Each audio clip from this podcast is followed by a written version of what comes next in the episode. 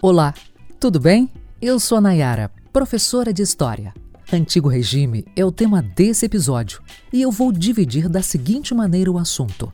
Eu vou definir o que foi o antigo regime, o absolutismo e, por último, mercantilismo. O antigo regime é o termo que a gente se refere ao sistema político, econômico e social da Europa entre os séculos XVI e XVII. Ele ocorre a partir da formação do Estado moderno, depois da crise do feudalismo, principalmente na França, antes da Revolução Francesa. Então, preste atenção. Para você entender a Revolução Francesa, que será tema de outro episódio desse podcast, é preciso saber primeiro o que foi o antigo regime. Tudo começa a partir da centralização gradual do poder do rei, com a formação do Estado moderno. O rei passa a ter poder absoluto, inquestionável.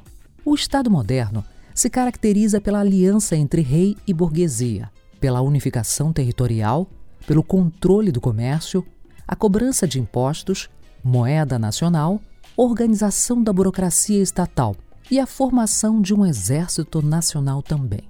O absolutismo é a forma de governo do Estado moderno, em que o poder do rei passa a ser ilimitado e inquestionável.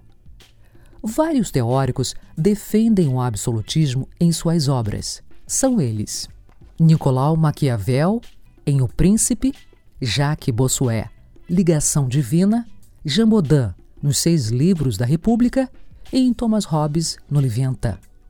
Agora, vamos identificar as características do absolutismo: controle da religião, controle da nobreza, fortalecimento militar, colonialismo e mercantilismo.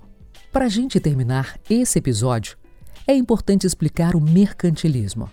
Foi uma prática econômica do Estado moderno.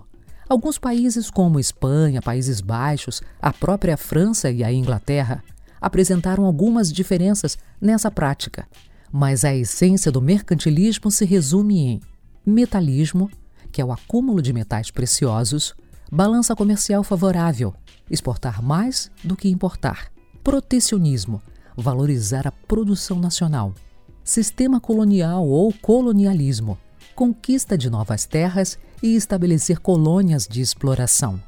Monopólio, comercialização de um único produto e das relações comerciais do país com as colônias.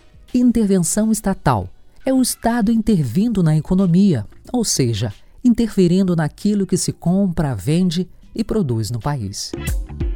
Bom, é isso. Esse episódio termina aqui.